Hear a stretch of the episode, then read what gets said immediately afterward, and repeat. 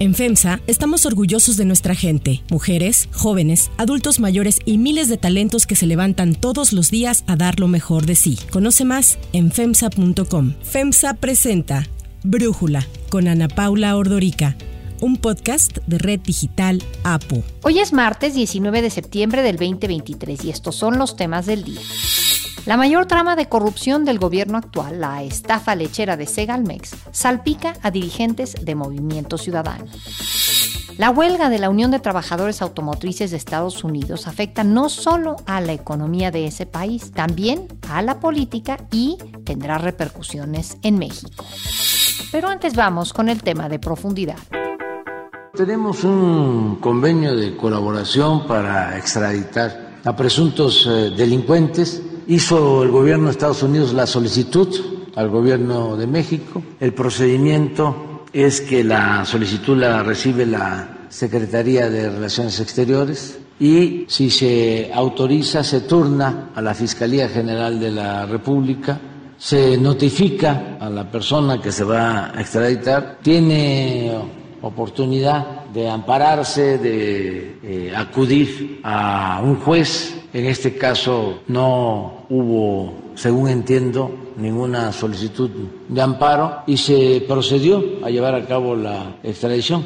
Ovidio Guzmán, el hijo de Joaquín El Chapo Guzmán, líder del cártel de Sinaloa, fue extraditado el viernes a Estados Unidos tras haber permanecido ocho meses en el penal de máxima seguridad del Altiplano en el Estado de México. Así lo confirmó el presidente Andrés Manuel López Obrador. En una audiencia que duró poco más de 15 minutos, Ovidio Guzmán López fue acusado ayer formalmente en la Corte de Distrito Norte de Illinois en Chicago de conspirar para distribuir droga, formar parte de una empresa criminal, exportar narcóticos, Narcóticos de México Estados Unidos, efectuar transacciones financieras con el dinero generado y portar armas de fuego, ambas de forma ilegal. Después de esto, Ovidio se declaró no culpable de los cargos. El hijo del Chapo será representado legalmente por Jeffrey Lichtman, quien también fue abogado de su padre en el juicio del 2019. Lichtman afirmó que revisarán a detalle el caso para decidir qué estrategias seguirán, pero descartó que el hijo del Chapo tenga la intención de testificar en contra de sus hermanos. Is Ovidio going to help the government track down his brothers? Yeah.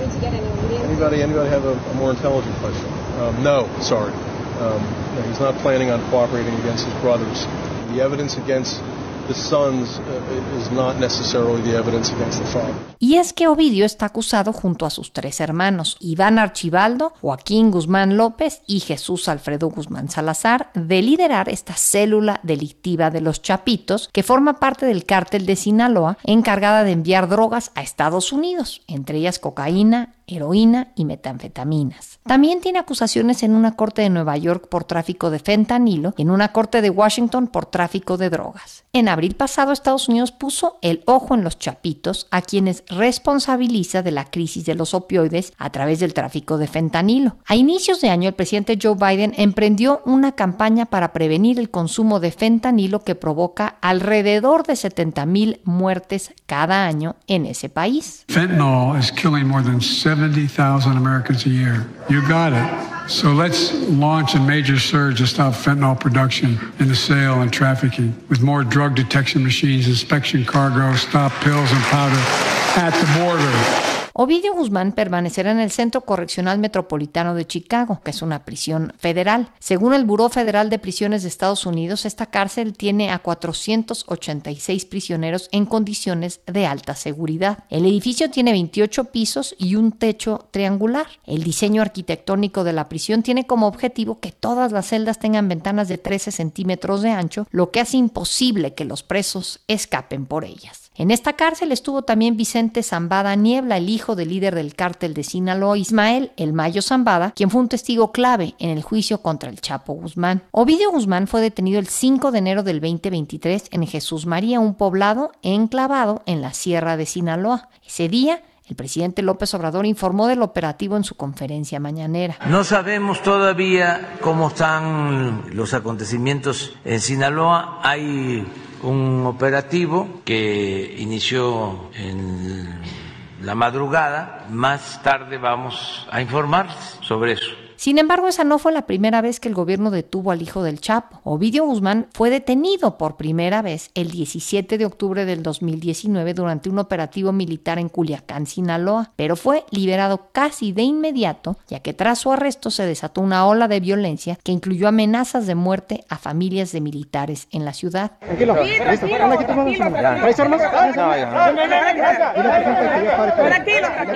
El propio presidente López Obrador fue quien ordenó que lo liberara. Iban a perder la vida si no suspendíamos el operativo. Más de 200 personas inocentes en Culiacán, Sinaloa, y se tomó la decisión. Yo ordené que se detuviera ese operativo y que se dejara en libertad a este presunto delincuente. El análisis. Para profundizar más en el tema, le agradezco a Ernesto López Portillo, coordinador del programa de Seguridad Ciudadana en la Ibero, especialista en temas de seguridad, platicar con nosotros. Ernesto, ¿cuál fue tu reacción al anuncio de la extradición de Ovidio Guzmán? ¿Por qué pasó tanto tiempo y por qué finalmente sí lo mandaron a Estados Unidos? Bueno, hay siempre sorpresas porque la primera característica que tiene la cooperación bilateral en materia de política de drogas es la enorme, enorme opacidad. No sabemos qué se discute, qué se negocia, qué indicadores coinciden y qué indicadores no coinciden en la evaluación que ambos países hacen de esta política de drogas, que en mi concepto tiene muchísimos más problemas que otra cosa. Ahora, el presidente López Obrador siempre ha tenido una resistencia muy clara respecto a temas de cooperación en materia de justicia. Creo que el presidente hizo esto un poco a regañadientes las declaraciones que registran varios medios que hizo el presidente diciendo que esta, esta extradición intenta prevenir dijo él, la manipulación del tema para atacar a México, llama mucho la atención, Ana Paula, porque por un lado tiene razón en el sentido que Estados Unidos y particularmente los sectores de derecha más extrema utilizan el tema para golpear a México todo el tiempo, eso es cierto, en cualquier contexto y desde siempre, esa es una parte del problema, pero por otro lado hay que preguntarnos exactamente qué es lo que se negoció en términos de la cooperación que se supone deben tener ambos países y que ha venido lastimándose eh, de manera consistente, particularmente con esta nueva legislación que redujo la cooperación con la DEA en su carácter de agentes desplegados, agregados a la embajada. Esto tiene muchas preguntas, muchas más preguntas que respuestas, porque en el fondo no sabemos Repito, si para Estados Unidos la cooperación en este momento está funcionando en los intereses de Estados Unidos, en sus prioridades, particularmente ahora el fentanilo, no sabemos si están pensando que el problema es más externo que interno, cosa que normalmente hacen.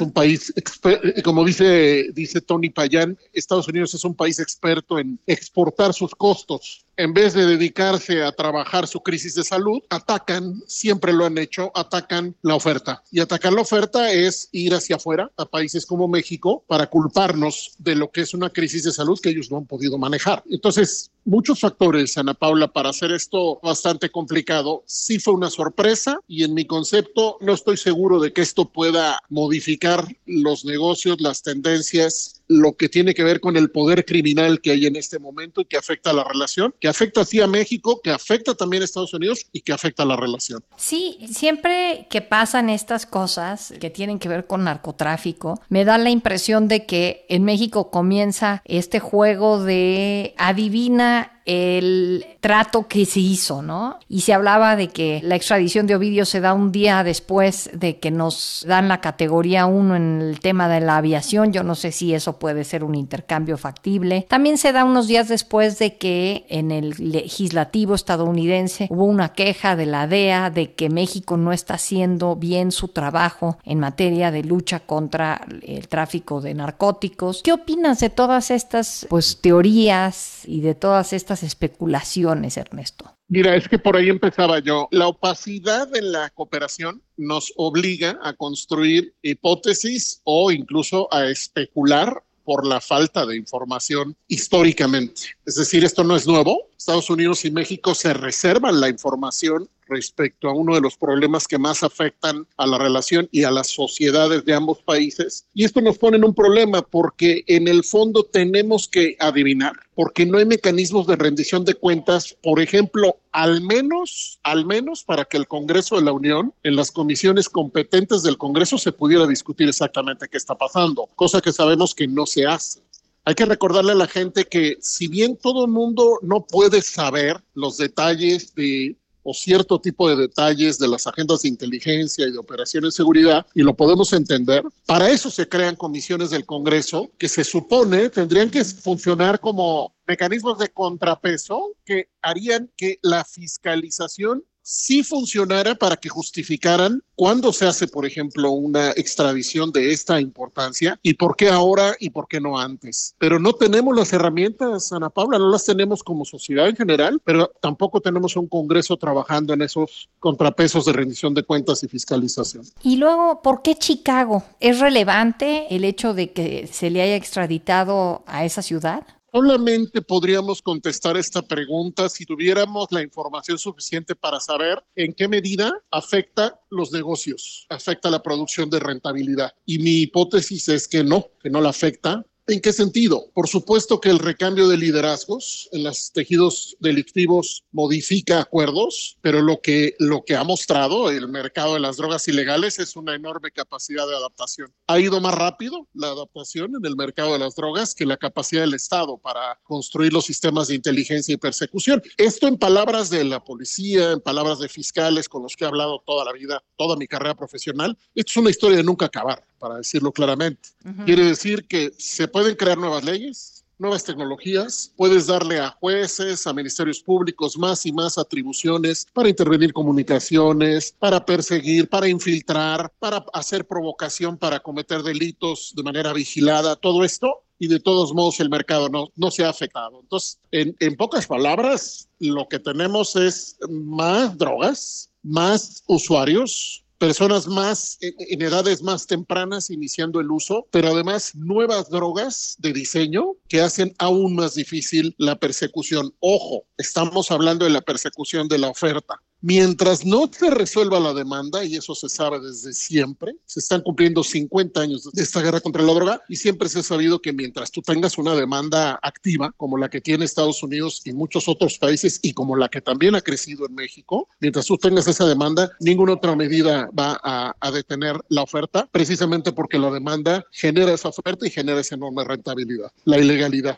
genera esa enorme rentabilidad. Sí, con esto me acuerdo siempre esta frase que decía Jorge Chabat, que la guerra en contra de las drogas es una que no se puede ganar, tampoco se puede perder y no se puede dejar de pelear, ¿no? Yo ahí te preguntaría, cuando se extradita a un capo, a un criminal, lo primero que pensamos es qué va a ir a decir a Estados Unidos, a quién va a señalar, quién está temblando en México, nada más de saber que allá van a obligarlo a hablar. ¿Puedes tener una idea de, de esta parte de la extradición de Ovidio Guzmán? ¿Quién está temblando? No, no puedo contestarte eso. Lo que sí puedo contestarte es que todo el aparato de persecución penal de Estados Unidos funciona así para este tema. Es decir, esas extradiciones tienen ese propósito fundamental, extraer información, pero nos lleva otra vez a la misma discusión. Se extrae información, se persigue gente, pero las organizaciones siguen adaptándose, siguen fragmentándose y siguen accediendo a más recursos porque la, repito, la combinación de la prohibición, la prohibición más el enfoque principal, combatir la oferta, perseguir la oferta, en vez de atender la demanda, hace la combinación suficiente para tener incentivos que lo único que hacen son, con la justicia penal, lo único que se hace es una especie de placebo frente a un mal, estás utilizando una medicina que en realidad no resuelve nada, probablemente van a extraer información, probablemente sí, pero que eso implique que se activarán otras palancas del Estado de Derecho en México o que Estados Unidos y México tendrán mejores acuerdos para debilitar ese mercado, yo podría anticipar que no. Bien, Ernesto López Portillo, muchísimas gracias por tu análisis y por platicar con nosotros. Si te gusta escuchar Brújula, te invitamos a que te suscribas en tu aplicación favorita o que descargues la aplicación Apo Digital. Es totalmente gratis y si te suscribes será más fácil para ti escucharnos. Además, nos puedes dejar un comentario o calificar el podcast para que sigamos creciendo y mejorando para ti. Hay otras noticias para tomar en cuenta. 1. MC y Segalmex. La llamada estafa lechera en Segalmex, la trama de corrupción más grande del sexenio de López Obrador, incluso mayor a la estafa maestra de Peña Nieto, no solo involucra a la red de amigos de Andy López Obrador, el hijo del presidente, o a empresarios ligados a actos de corrupción durante el sexenio de Felipe Calderón. Una investigación de reforma revela que el empresario Alejandro Puente Córdoba sobornó con 6.7 millones de pesos en efectivo a René Gavira Segreste, ex titular de la unidad de administración en Segalmex para obtener contratos de procesamiento de leche para una empresa que manejaba a través de prestanombres. Ahora, ¿quién es Alejandro Puente? Resulta que es amigo y operador de Dante Delgado, el líder de Movimiento Ciudadano desde hace poco más de una década. Sin embargo, Mexicanos contra la Corrupción ha revelado que no es el único dentro de MC que está ligado a la trama de corrupción que alcanza ya más de 1.700 millones de pesos. Movimiento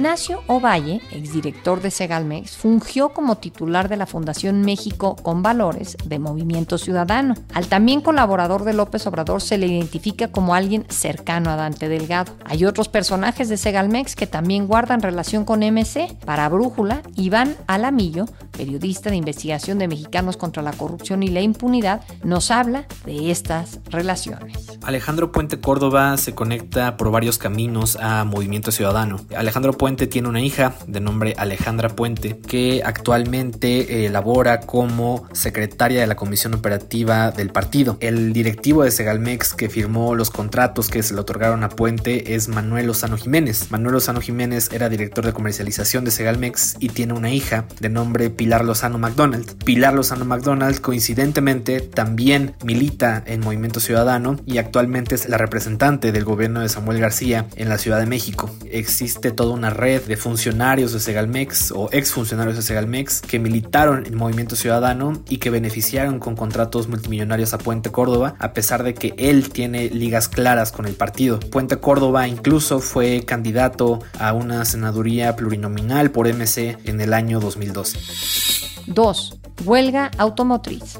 Ya es el quinto día de la huelga de la Unión de Trabajadores Automotrices de Estados Unidos. Este sindicato reclama un aumento salarial del 46% que se vaya aplicando de forma paulatina a lo largo de los próximos cuatro años, el regreso de pensiones tradicionales, la reducción de la jornada laboral y la sindicalización de los trabajadores de las fábricas de producción de baterías. En lugar de lanzar una huelga total con sus casi 150 mil integrantes, el sindicato optó por concentrarse en tres fábricas, una de Ford, otra de General Motors y una más de Stellantis, que es la matriz de Chrysler. Los representantes de los trabajadores y las tres empresas negocian desde julio pasado la firma de un nuevo convenio colectivo, pero los trabajadores se han quejado de que los fabricantes no están negociando de buena fe. La secretaria del Tesoro de Estados Unidos, Janet Yellen, confió en una resolución rápida y reconoció que el activismo laboral de este año, porque hay varias huelgas al mismo tiempo en este momento, ha sido impulsado por un mercado laboral fuerte y una alta demanda de trabajadores. Así habló en entrevista con la cadena CNBC. The important point I think is that the two sides need to narrow their disagreements and uh, to work for a win-win is a contract that's good, good for the workers and for the industry as well. These um, the industry has been doing well, and President wants to see the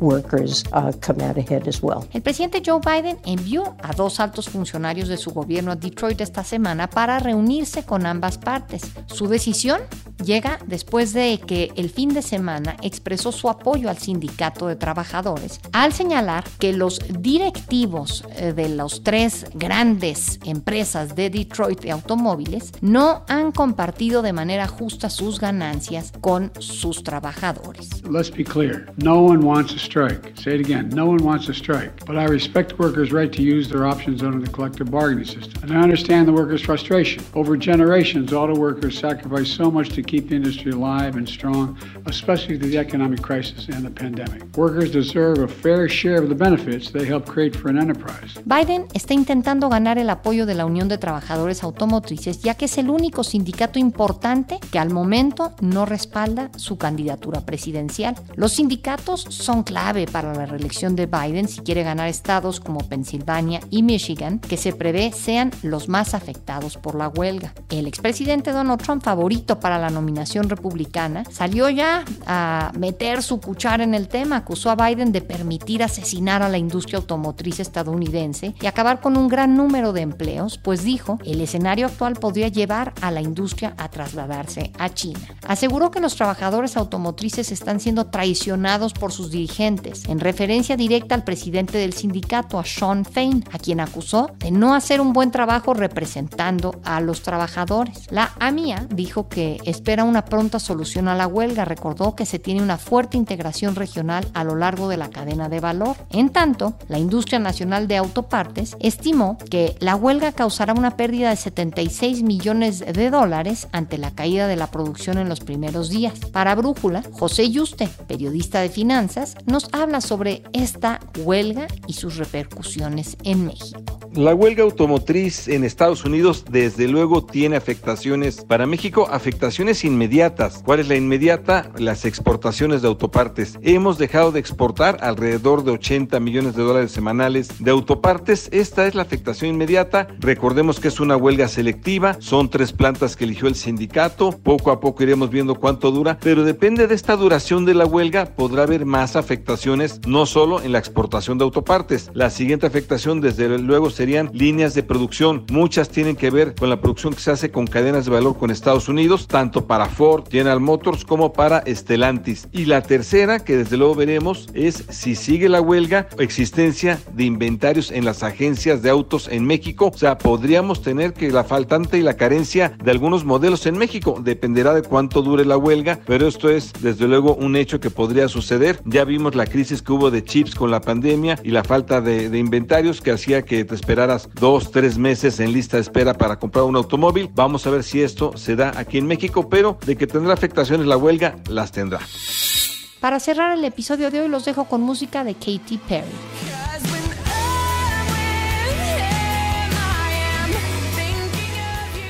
Katy Perry vendió los derechos de sus cinco álbums publicados entre 2008 y 2020 con el sello discográfico Capitol Records a la compañía Litmus Music por 225 millones de dólares. Litmus Music es una empresa de derechos musicales que forma parte de la inversión global Carlyle Group.